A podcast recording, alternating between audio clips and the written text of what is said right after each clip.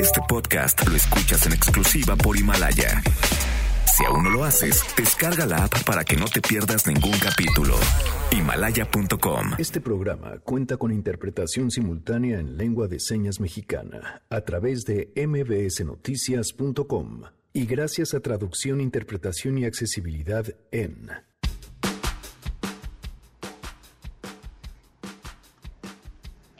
ayer, la 4T puso los reflectores en tres nombres y una cuenta de Twitter, todos señalados por atacar al gobierno federal con bots. Más adelante vamos a platicar sobre este tema. Se identificó una cuenta Mother, que es la cuenta origen, asociada a arroba tumbaburros, cuya identidad corresponde a Jeff Scott Sesco.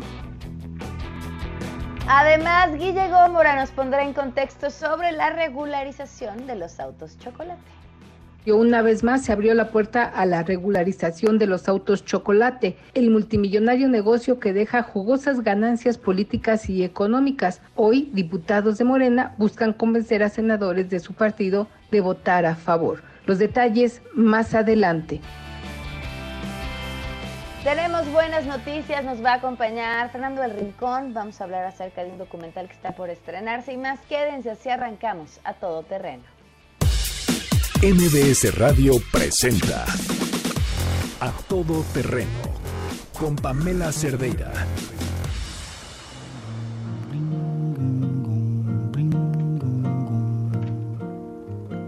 Olha que coisa mais linda, mais cheia de graça. Ela, menina que vem e que passa, num doce balanço, caminho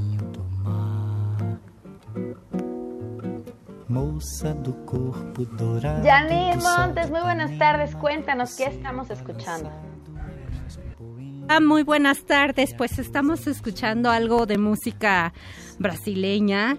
Arrancamos con, con este super éxito de Joao Gilberto, la chica de Ipanema, y pues que nos digan qué música y qué cantantes eh, brasileños les gustaría escuchar. Hay que hacer un programa musicalmente rico. Me parece perfecto. Gracias, Janine. Gracias. Arroba Janine MB es donde pueden seguir a Janine para hacer sus sugerencias. ¿Por qué música brasileña? Me encuentro transmitiendo el día de hoy en vivo desde Sao Paulo, Brasil. Estaré aquí a lo largo de la semana y tengo cosas interesantes que platicarles. Vengo en gran parte porque esta semana, el día de mañana, Uber va a presentar un anuncio importante en un tema de seguridad en su plataforma pues estaremos al pendiente, por supuesto, de aquello que se presente el día de mañana. Y, fíjense que, digo, les platico, les adelanto un poco, eh, esto me ha dado la oportunidad de ver lo que en la Ciudad de México y en el país entero es uno de los grandes temas, el conflicto que tienen taxistas y los conductores de las plataformas digitales. Y digo, les cuento, insisto, así a manera como de preámbulo, porque me falta tener datos para darles información mucho más completa, pero uno llega al aeropuerto, por lo pronto aquí en Sao Paulo, y se encuentra con que hay un espacio específico en donde uno puede esperar a su Uber, marcado con el señalamiento de Uber y demás. Y, bueno, eso pues indica que hay un, evidentemente un trato de paz entre Uber y taxistas, pero lo que me pareció todavía más interesante es lo que sucede cuando uno aborda un taxi. Eh, uno se encuentra, todos, ¿eh? A los que me he subido, están impecables además de que están impecables, traen agüita para el pasajero o traen dulces para el pasajero. El servicio que los taxis te dan es muy parecido al servicio al que están acostumbrados la mayoría de las personas que toman un Uber. Es decir, podríamos decir, si lo comparamos con México, que los otros también crecieron. Pero bueno, les digo, insisto, voy a averiguar bien cómo están los temas legales entre uno y otro, pero por lo pronto esas son las dos cosas que más me han llamado la atención. Noé Romero en la interpretación de lengua de señas. Por cierto, felicidades a Pavel, que el día de hoy cumple años, miembro de A Todo Terreno de esta producción de este equipo, a quien le debemos un pastel, Godín. Feliz cumpleaños, Pavel, te mando un fuerte abrazo. En otros temas, híjole, y temas de estos que, que, duelen y que lastiman y que hieren, la información de lo que sucedió el día de ayer. Yo insisto, no hay palabras para explicarlo. Una familia, pues 12 miembros de una familia eh, a quienes les roban la vida, la tranquilidad, en un hecho que nos alcanza a pintar el tamaño de problema que tenemos en el país y que además no nos alcanzamos a imaginar qué tipo de ser humano es capaz de arrebatarle la vida a niños y mujeres. Vamos hasta Sonora con Felipe Larios, corresponsal de MBS Noticias, que tiene la información. Te escuchamos, Felipe. Muy buenas tardes. Muy buenas tardes. Pues sí, una jornada de terror que dejó seis menores de edad y tres adultos fallecidos, siete menores lesionados y dos hombres rescatados. Fue el saldo del ataque armado ocurrido el lunes en las inmediaciones de la línea fronteriza entre los estados de Sonora y Chihuahua. La Mesa por la Paz informó que en los lugares de los atentados fueron recogidos más de 200 casquillos calibre 223 y 7 milímetros. Los hechos presumiblemente comenzaron en la comunidad de La Mora, del municipio serrano de Bavispe, en el noroeste del estado de Sonora, cercano a los límites con el estado de Chihuahua. El organismo reseñó que el lunes varias familias se trasladaban en tres vehículos a Chihuahua para luego cruzar a los Estados Unidos, pero fueron emboscados por un grupo armado, matando a nueve personas. Las autoridades montaron operativos con elementos del ejército, de la Policía Estatal, Guardia Nacional y la Agencia Ministerial de Investigación Criminal.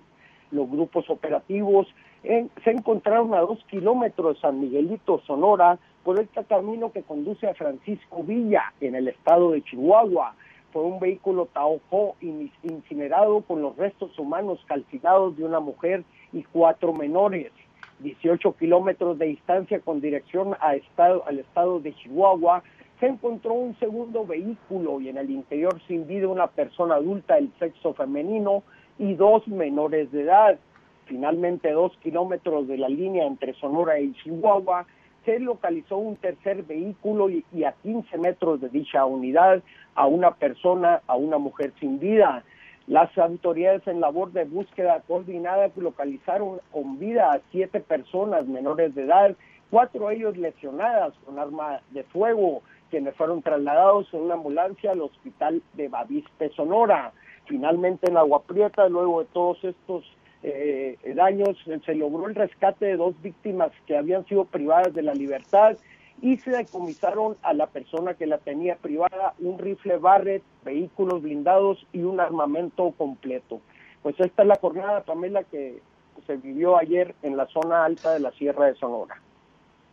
Increíble. Felipe, había una discusión sobre si la familia contaba o no con seguridad o era la población quien contaba con seguridad por parte de la Policía Federal. ¿Qué nos puedes decir sobre esto? Hasta el momento no ha habido un reporte oficial. Se presume que, que por, las, eh, por la forma en que se desempeñaba el, señor tenía eh, eh protección, pero este, no se ha confirmado que si, eh, si realmente estaba eh, operando la protección de la Policía Federal o de algún otro organismo policial. Lo cierto que es una zona este, alejada de, de, la capital del estado, casi 360 kilómetros.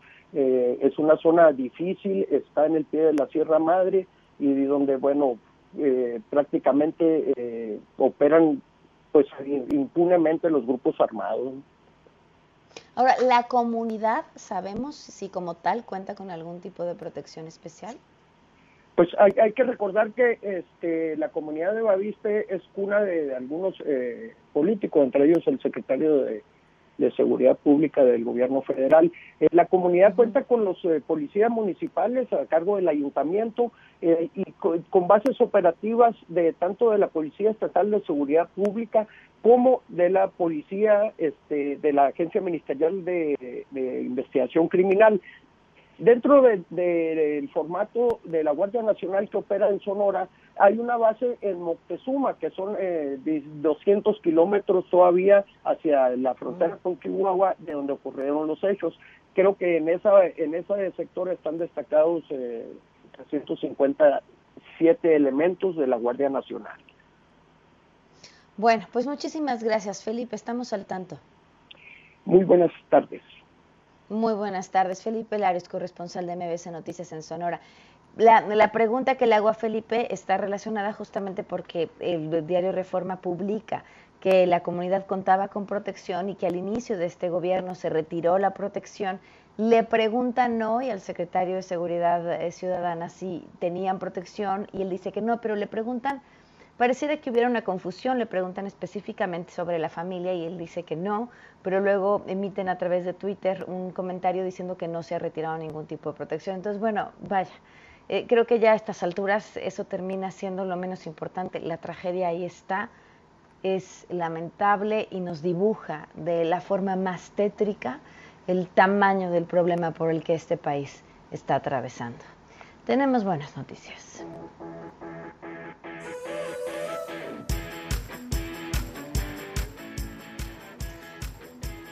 Adrián Jiménez, haznos el día, por favor, te escuchamos. Buenas tardes.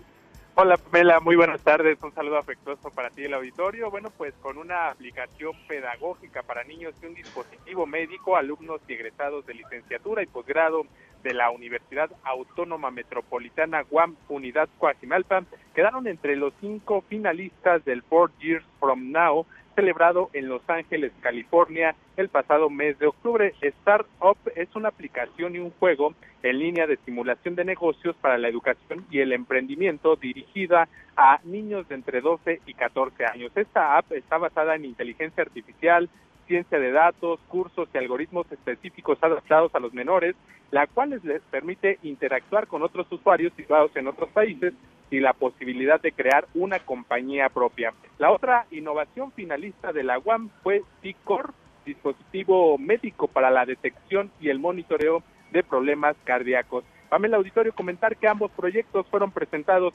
ante un panel de inversionistas y aceleradores de negocios de clase mundial. Es la información que les tengo. Muchísimas gracias, muy buenas tardes. Buenas tardes. Son las 12 con 13 minutos, vamos a una pausa y continuamos a todo terreno. Regresamos a todo terreno. Este podcast lo escuchas en exclusiva por Himalaya. A todo terreno con Pamela Cerdeira. Continuamos. Vem Magalenha Rojão, traz a lenha pro fogão, vem fazer armação. Hoje é um dia de sol, alegría de coyo, é curtir o verão. Continuamos a todo terreno. Oigan, por cierto, en temas importantísimos, sobre todo a aquellos que nos vienen escuchando desde el vehículo. ¿Alguna vez han dudado de la respuesta de los seguros, como el tiempo, las redes para atenderte o las garantías de talleres?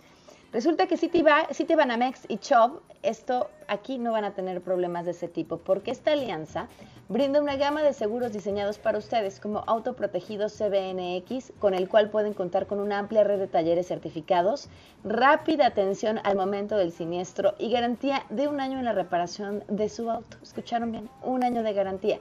Pueden contratar Autoprotegido CBNX muy sencillo. En su sucursal Citibanamex preferida o marcando al 55 562 3235 donde los atenderán. Protéjanse, no dejen pasar la oportunidad ya que podrán acceder a las promociones especiales que Citibanamex y Shop tienen para ustedes.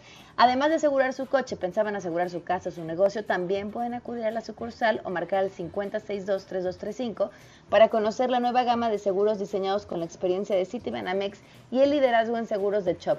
Términos y condiciones, requisitos de contratación, www, bueno, http dos puntos diagonal diagonal, citibanamex.com diagonal seguros, producto ofrecido por Citibanamex y operado por CHOP solo para residentes en México. Les recuerdo el teléfono 5550 623235 y así se van a sentir verdaderamente seguros con Citibanamex y CHOP.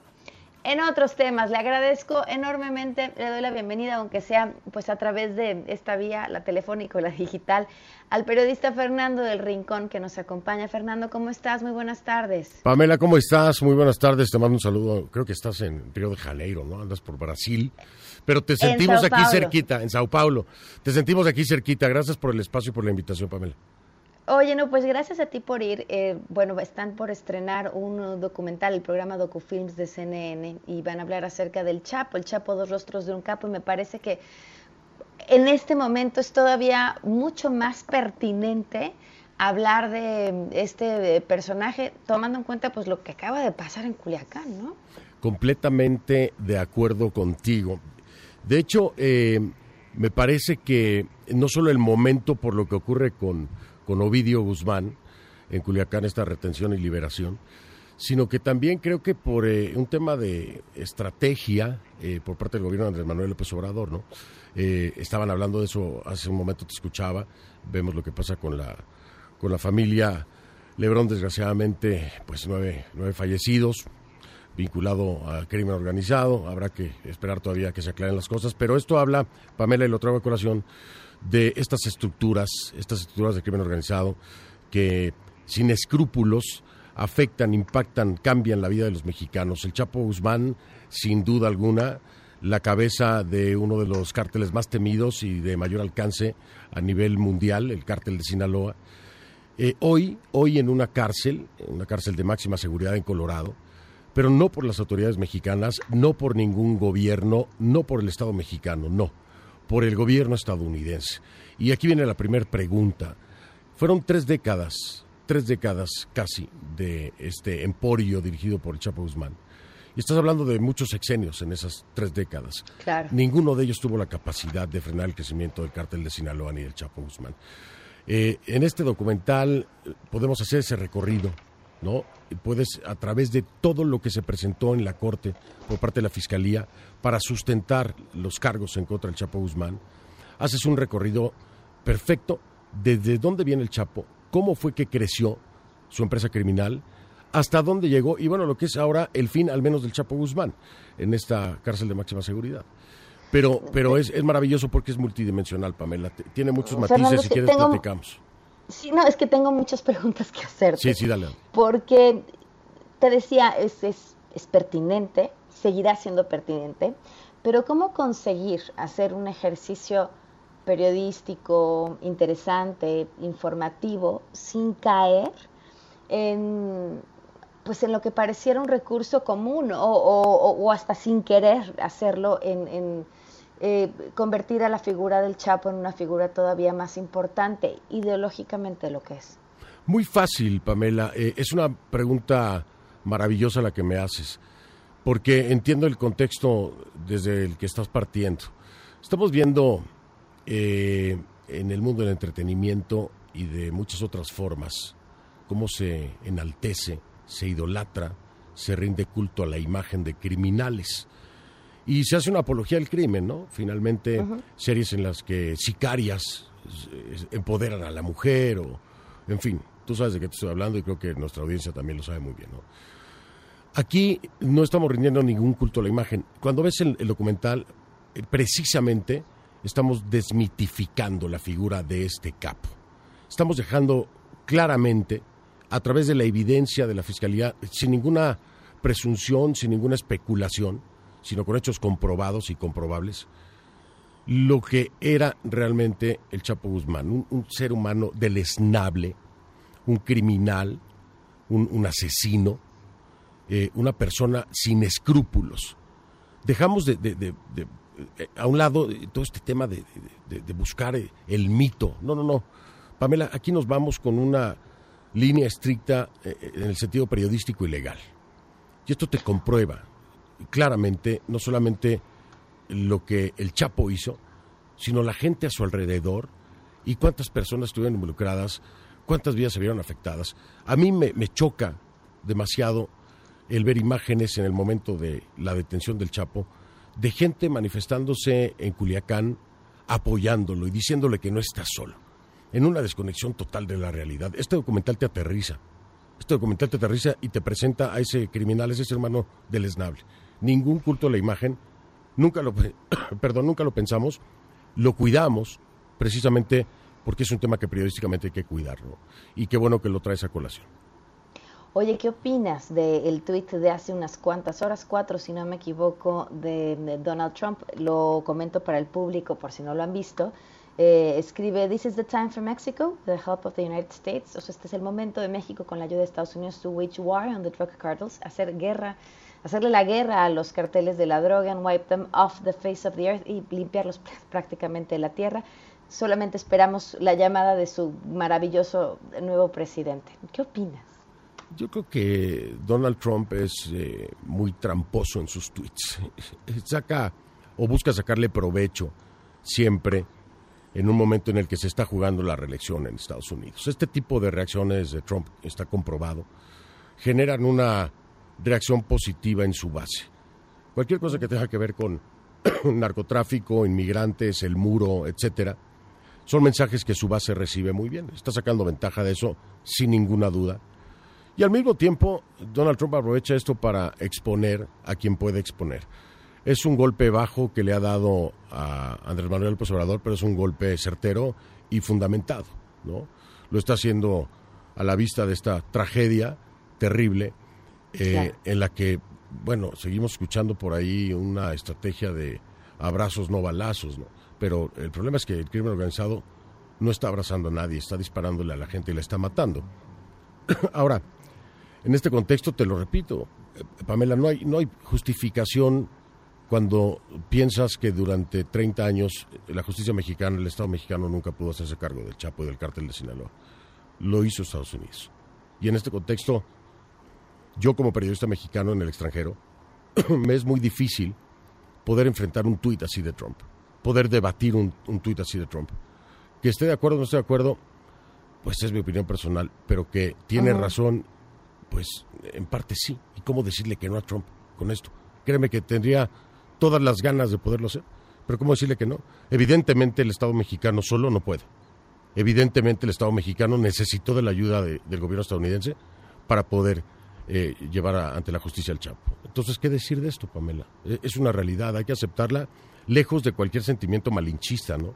esto, es, así depende si, si lo lees como lo hiciste de inicio en el entorno electoral de Estados Unidos, como un tuit dirigido más a sus bases, o si lo ves desde una visión de política exterior, de la cual eh, ambos presidentes eh, cojean, porque si algo o si algo ha querido separar a la política en materia de crimen organizado del presidente Andrés Manuel López Obrador es de entrada sacudirse la palabra guerra contra los cárteles, ¿no? Claro, pero eh, mira, yo te voy a decir algo, puede ser en el contexto electoral, puede ser, no lo dudaría ni tantito por parte de Donald Trump, pero también puede ser para exponer la incapacidad del gobierno de Andrés Manuel López Obrador. Acuérdate que a Trump le gusta siempre demostrarse superior a todo mundo, ¿no? Y lo hace a través de los tweets. Y, creo que esto va como parte de, de, su personalidad. Puede tener esos tres sentidos o uno de ellos. Seguramente solamente Trump lo sabrá, ¿no? Eh, Oye, Fernando, regresando al documental, hablabas de, los distintos matices del Chapo que presentan y además eh, traen información que no se había conocido antes, de otros testimonios, otras pruebas. Cuéntanos lo que más te haya sorprendido. El día de hoy se está cumpliendo precisamente un año del inicio del juicio allá en Manhattan al Chapo Guzmán. Mira, es multidimensional, Pamela, te voy a tratar de explicar muy, muy rápido, muy, muy, muy fácil. Eh, en este documental tú puedes eh, ver varios documentales, depende qué es lo que quieras ver. ¿A qué me refiero? Tienes una línea legal, el desarrollo de cómo se construyó y con qué elementos se construyó por parte de las autoridades estadounidenses el caso en contra de Joaquín Guzmán Loera, que lleva a determinar su culpabilidad. Esa es una línea que la puedes ver claramente si es lo que quieres ver. Hay una segunda línea que te habla precisamente de la forma de operar y el crecimiento del cártel de Sinaloa con el Chapo Guzmán al frente, cómo eran las negociaciones, cómo se planeaban las entregas y los cruces de, droga, de cocaína, cómo lo hacía por tierra, cómo lo hacía por cielo, cómo lo hacía por mar, quiénes interactuaban y cómo funcionaba, ¿no? El modus operandi y la estructura criminal del cártel de Sinaloa.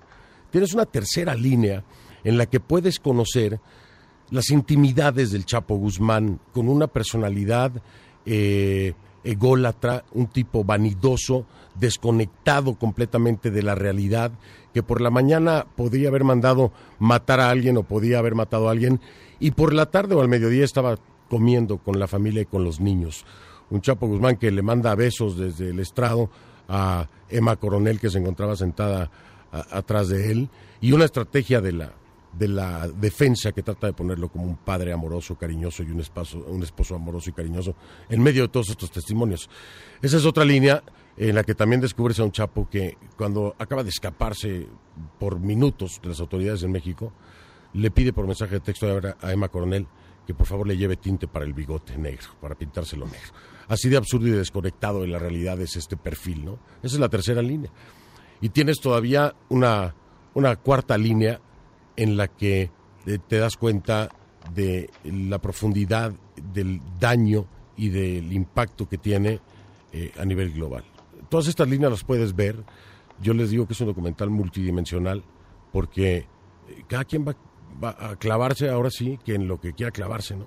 dependiendo de la línea que quiera seguir dentro del documental. Todo está expuesto ahí. Y tuvimos acceso, obviamente, a algo que está ahí, pero que no mucha gente quiere hacer la tarea, porque son cientos de miles de documentos. Tenemos audios de llamadas telefónicas de El Chapo tratando de planear entregas de, de cocaína impresionantes. Tenemos eh, comunicaciones con sus socios, quienes operaron. Tenemos mensajes de texto. Tenemos cartas escritas por el Chapo Guzmán. Eh, hay mucho material auditivo, hay mucho material que, que, no se ha visto en los medios y te repito, construye todo este perfil enfermo, todo este proceso legal eh, que, que, a final de cuentas tiene que ubicarnos en una realidad. El crimen organizado, gente como el Chapo, son asesinos, son despiadados, son deleznables y tienen que estar tras las rejas. Y, y, y como mexicanos tenemos que verlo así. ¿no? Fernando, estrenan el jueves a las 7 de la noche. ¿Habrá posibilidad después de verlo en, en alguna otra plataforma que no sea en vivo a través de CNN? Sí, mira, va, va a ser el, el, el, jueves 7, el jueves 7 de, de, noviembre, a las 7 de la noche hora de México, dos horas, de 7 a 9. Después a las 9 entro yo con Anabel Hernández, con, con mi programa, hacemos una proyección partiendo de que ya no está el Chapo y viene Ovidio, que viene, ¿no? Que viene para México y el cártel Sinaloa, sobre todo con esta estrategia de López Obrador. Y yo creo que el fin de semana estaremos dando los eh, horarios. Yo sé que se va a repetir el fin de semana. Vamos a estar anunciando los horarios tal vez ese mismo jueves en la noche para que la gente pueda verlo en repetición durante el fin de semana. Perfecto, pues Fernando, un gusto poder platicar contigo. Pamela, mil gracias, gracias por el espacio y este, pues nos estamos viendo pronto, espero, la próxima vez que andes por acá. Claro que sí, muchas gracias. gracias a ti. Hasta luego, Fernando el Rincón, periodista de CNN. Vamos a una pausa y continuamos a todo terreno. O seu sorriso me dá onda. Você sentando, mozão, me deu onda. Que vontade de te ter, garota. Eu gosto de você fazer o que? Meu te ama. Que vontade de te ter, garota. Eu gosto de você fazer o que? Meu... Regresamos a todo terreno. Este podcast lo escuchas en exclusiva por Himalaya. A todo terreno con Pamela Cerdeira. Continuamos. Del análisis de las redes de vínculos se encontró que las granjas de bots que corresponden a ese 26%, se identificó una cuenta Mother, que se conoce Motherbot, que es la cuenta origen, asociada a arroba tumbaburros, cuya identidad corresponde a Jeff Scott Sesco, y se observó una importante actividad de lo que se conocen childbots o nodos de Aurelio Nuyo Mayer, Juan Carlos Romero Hicks y Luis Calderón Zavala. Los conservadores están desquiciados, desesperados, no tienen argumentos y insultan y utilizan robots cosa que es inmoral. Nosotros nunca jamás lo hemos hecho ni se hará. Y debemos estar tranquilos, decirles a los que interactúan en redes sociales que recuerden a Juárez, que decía que el triunfo de la reacción era moralmente imposible. Que tranquilos, nada más, eso sí, aclarando y respondiendo, argumentando, no quedándonos callados, ejerciendo nuestra libertad y nuestro derecho de réplica.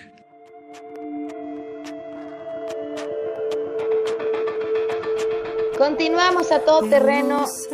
Para recapitular esta historia, y antes de, de, comenzar con esta recapitulación, a mí sí me gustaría detenerme en esto que dijo el presidente. Ellos nunca han recurrido al uso de bots. No es cierto. Seguramente él no los ha mandado, que sería una cosa completamente distinta, pero está comprobadísimo que han hecho uso de estos, eh, estas formas de llenar la conversación sobre ciertos temas. Entonces decir que ellos nunca lo han hecho, bueno, me, parece que es una mentira.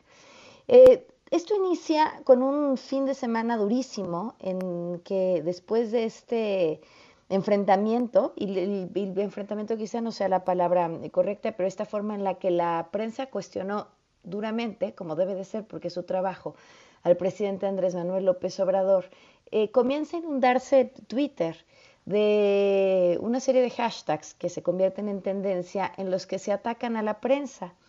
Y en esta intención, aquí es donde yo me pierdo un poco, porque en esta intención de pedirle al gobierno que investigue qué está pasando y por qué están atacando los medios de comunicación, el gobierno sale con una investigación para decir quién los ataca a ellos, no a la prensa. Eso, esa es una vuelta de tuerca que al menos yo no la veía venir. Eh, entonces salen con esta investigación que ustedes acaban de escuchar un, poco de esto. Y en esta investigación o esta versión que da el presidente, eh, dice, bueno, el 70% o así están hablando en contra de la prensa y hay un porcentaje chiquitito que habla a favor de la prensa y ese porcentaje chiquitito que habla a favor de la prensa habla en contra del gobierno y entonces se centra para voltear a decir quiénes, quiénes son ellos, como si en esta investigación argumentara que los ataques hacia la prensa fueran una cosa orgánica, no planeada y generada pues por el enorme apoyo social que el presidente tiene y, algo que me parece a mí todavía más delicado y peligroso es este discurso donde avala, eh, eso sí dice, los llamo, les agradece, eh, les agradece a quienes defienden al gobierno y eso sí les pide no insulten, mejor usen argumentos.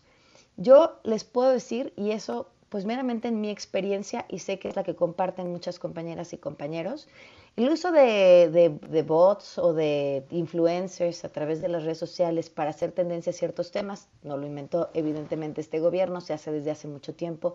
En campaña lo veíamos como el PRI lo hacía para inflar las encuestas de medios que ponían encuestas en Twitter o en, Facebook, y de pronto estas se inflaban para decir que MID iba hasta arriba, ¿no? y era sumamente notorio que había trampa porque de un segundo a otro entraban miles y miles de usuarios con cuentas que preguntaban que no tenían normalmente tanta actividad. Eh, o, por ejemplo, cuando había algún tema que molestaba a quien estaba en el poder, automáticamente se hacían tendencias, comentarios sumamente racistas, desafortunados y desagradables que borraban un poco la atención sobre lo que era el otro tema. Eso se hacía. Los insultos que hoy recibimos quienes nos dedicamos a esto, eso no pasaba. Y tú criticas, hay ciertos, a veces era cuando criticaras, ahora es cuando hay ciertos temas en específico, la reacción el nivel de ataques y de amenazas orquestadas, porque no, no, no, no son independientes, que se reciben, y, es muy fácil saber que no son ejercicios independientes, están coordinados, no se había visto antes. Por supuesto, habría que ser bastante ingenuo para pensar que es el presidente quien lo ordenara, pero alguien de su equipo, alguien que quiera quedar bien con él, vayan ustedes a saber insisto, lo que a mí me llama mucho la atención y lo que me pierde es que en este investigue quién están atacando a la prensa, salen con una serie de datos diciendo, les vamos a decir quién está atacando al gobierno. Y bueno, entre esos nombres que salieron a relucir está el de Tumbaburros, influencer que por cierto nos acompaña en la línea. ¿Cómo estás? Muy buenas tardes. Hola, ¿cómo estás? Buenas tardes, muchas gracias por la invitación y a tus órdenes. Pues quisiera escuchar tu versión a todo lo que se dijo desde el día de ayer. Claro, mira, pues eh, te comento como que el timeline desde que desperté. Eh, me estaba preparando para llevar a mis niñas a la escuela cuando entra eh, un WhatsApp de, un amigo y me dice, oye, te mencionaron en la mañanera. Y lo tomé como muy X, me imaginé literal estas presentaciones de PowerPoint, ya sabes, que, que, que suelen poner ahí los, los de la mañanera. Dije, ah, a lo mejor pusieron por ahí un tweet de referencia o algo. A los, dejé el teléfono, me seguí cambiando y me empezaron a llegar más WhatsApps con el mismo tema. Oye, oye, te mencionaron, oye. Entonces, de repente ya me mandan el video, lo veo y me quedé así como de, ¿qué carajos está pasando, no? Sobre todo porque el, en el reporte que da este, esta persona de seguridad pública, dice tres mentiras eh, eh, que, que respectan a mi persona. Número uno, menciona que que me llamo Steve no sé qué, un nombre ahí medio, raro, ¿no? Nada, y que soy un extranjero, ¿no? Nada que ver, soy, soy mexicano 100%. Número dos, que yo manejo granjas de bots, lo cual pues también niego categóricamente. Y número tres, me acusa de ser el como orquestador junto con Luis Felipe Calderón, Aurelio Nuño y Juan Carlos Romero Hicks de este ataque en donde el gobierno quiere hacernos creer que nosotros hicimos una tendencia contra ustedes los periodistas para que ustedes pensaran que López Obrador era con su gente los que los estaba atacando, ¿no? Entonces, de repente te vas a pensar las cosas y dices, esto parece capítulo de La Rosa de Guadalupe, ¿no? O sea, ¿quién va a creer eso? Ayer puse un tuit, en todo caso, yo estoy del mismo lado de esos periodistas que te están atacando, López, o sea, yo estoy de este lado. Y entonces ya empieza esta eh, ola de, de entrevistas, eh, todo el día de ayer me la pasé así, todo el día de, hoy estoy igual, aclarando estos temas. No, tengo nada que ver con, con Felipe Calderón ni con Luis Felipe, son simplemente amigos, pero no entran en nada del proceso creativo ni ni este ni logístico ni de coordinación de lo que es Tumbaburros. Eh, a Juan Carlos Romero Hicks lo conozco también muy bien, es muy amigo, la persona muy respetable y que entiendo que le estén pegando eh, por el tema de que es una persona que tiene una trascendencia, bueno, su paso por la platicación muy limpia. Aurelio Nuño no lo conozco, pero pues así las cosas, ¿no? De un día a otro eh, te vuelves eh, el orquestador de, golpes eh, digitales contra, contra el gobierno, ¿no? A ver, ¿qué, qué es Tumbaburros y, y exactamente para quién, cómo, a qué te dedicas tú? Mira, Tumbaburros es simplemente un influencer, un personaje político al cual le doy yo vida. Eh, tengo cinco años que abrí esa cuenta. Les voy a poner un ejemplo muy básico. de cuenta que soy Sopitas, nada más que yo yo me llamo Tumbaburros, ¿no? Eh, y pues lo que hago es eh, hacer crítica de la política en general, de todo no es como una cuenta que esté 100% dedicada a tirarle a Andrés Manuel, obviamente por ser él el presidente y tener la mayoría de la fuerza política en el país, pues la mayoría de mis comentarios van eh, hacia él, hacia sus políticas públicas y hacia la gente que lo rodea, me explico, pero no es como que, ah, hicieron tumbaburros para pegarle al observador, no tiene nada que ver. Tumba nace de, de esta necesidad de alzar la voz. Y pues, ¿Qué hacías eh, desde tu cuenta estas, estas horas en las que ellos presentan este análisis y en el que te mencionan a ti como este, la madre voto o algo así? ¿Qué, ¿Qué estaba pasando desde tu cuenta en esos momentos? Pues me tomé un par de horas para pensar qué iba a hacer. No sabía si dejar que, que el tiempo pasara y ver cómo iban sucediendo las cosas. Obviamente, eh, a raíz de eso, el tema de las amenazas que me llegan a mis cuentas, a mis redes sociales, se triplicado. Eh, obviamente llegaron muchísimos seguidores. De ayer a hoy he crecido como 40 mil seguidores en Twitter.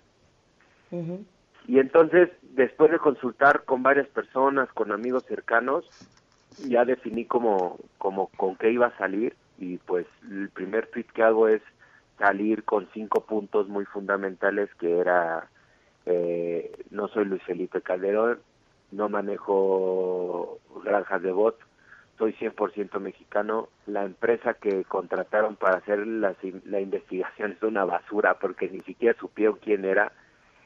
Y número cinco, hago responsable al presidente por lo que me llega a pasar a mí y a mi familia. Y así es el primer tweet que aviento.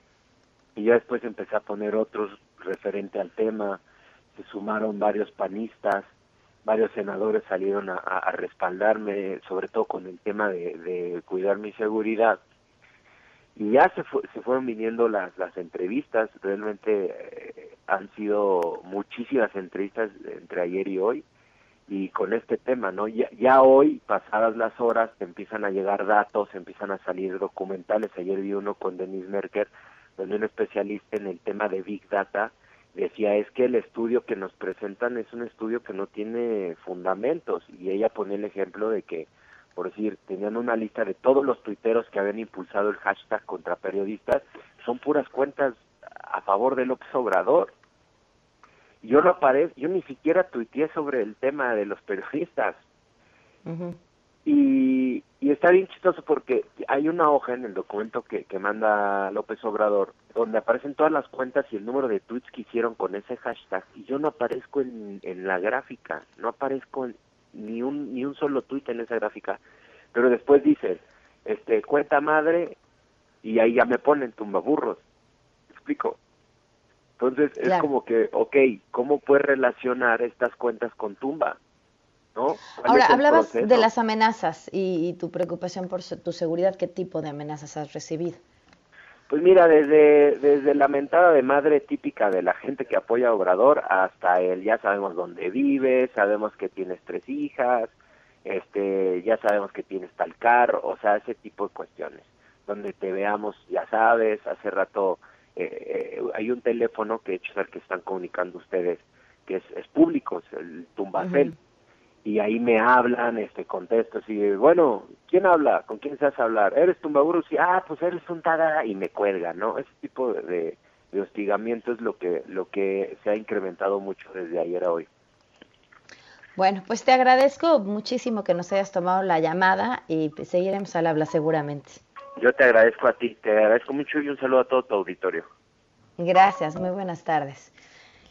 Insisto, les decía lo de esta vuelta de tuerca, porque para algunos medios se leyó como si estos nombres hubieran estado ligados a el ataque en contra de los medios de comunicación. Y si uno lee, yo lo leía y leía y volvía a leer la versión estenográfica de la mañanera y no, ellos a ellos los acusan de atacar al gobierno, no necesariamente de haber hecho mella sobre los ataques a la prensa. Lo que el estudio dice es, no, quien se fue contra la prensa eran personas de carne y, de carne y hueso y les agradezco que lo hayan hecho. Vamos a una pausa y volvemos.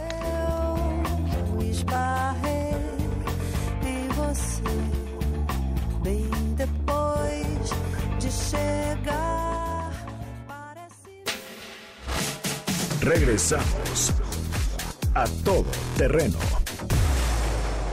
Este podcast lo escuchas en exclusiva por Himalaya. A todo terreno con Pamela Cerdeira. Continuamos en contexto.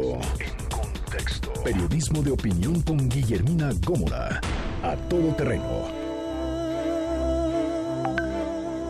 Mi queridísima Guilla, ¿cómo estás? Muy buenas tardes. ¿Qué tal, Pam? Te saludo pues a la distancia de la geografía, pero a la cercanía del afecto, mi querida Pam. Y, por su- y de la tecnología de la también. Un abrazo, esta Guille. maravillosa tecnología. Pues mira, hoy quiero tratar un tema que está pasando ahí desapercibido por este tsunami de información que pues se ha venido en los últimos días aquí en nuestro país y allende nuestras fronteras y es el caso de los autos chocolate. Es una iniciativa en la que han venido insistiendo los diputados de Morena que hoy tratan de convencer a los senadores para que se apruebe esta legalización de estos autos que entran de manera ilegal a nuestro país. Entonces, es- ellos dicen que hay en el país aproximadamente entre 10 y 18 millones de automóviles nuevos y que esta legalización permitiría a la Secretaría de Hacienda recaudar 50 mil millones de pesos. Pero eh, esto no tiene este, comparación con lo que perdería la Secretaría de Hacienda si se hacen las cosas de manera adecuada y legal y no se admite que se legalicen estos autos que convertirían a nuestro país en el basurero de Estados Unidos porque muchas de estas unidades que llegan a México entran de contrabando y se quedan aquí, pero son autos viejos, autos que no se pueden legalizar y que si se comete un ilícito o se requieren estos programas de combate a la contaminación, no participan. Fíjate, ellos dicen, se ganaría si se legalizan 50 mil millones de pesos, pero Hacienda perdería nada más por impuestos de eh, el valor agregado, el IVA y el ISAN, el impuesto sobre autos nuevos y el ICR, 70 mil 800 millones de pesos. Entonces no hay ninguna ganancia, por el contrario, perdería la Secretaría de Hacienda, perdería nuestro gobierno, pero también perdería una industria que reporta una caída desde hace 22 meses en sus ventas. Este año ya se reporta en la, lo que es la producción de autos una caída del 8%. Entonces estamos ante una situación muy complicada que yo creo que no debiera aprobarse porque más que eh, pues eh, un- legalizar esto, insisto, nos convertiríamos en el basurero de los Estados Unidos.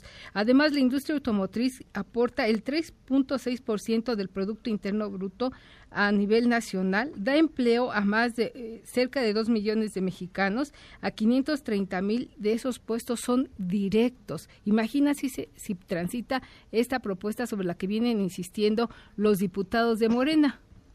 No hay que perder de Sí, vista claro. este PAM que también en esto hay un negocio de carácter político y de carácter eh, pues, de, de negocio mercantil, porque estas eh, calcomanías que venden ciertas organizaciones que se ofrecen a legalizar y te aseguran que así será, venden las calcomanías para que tú puedas circular en el país entre mil, dos mil y hasta cuarenta mil pesos, PAM.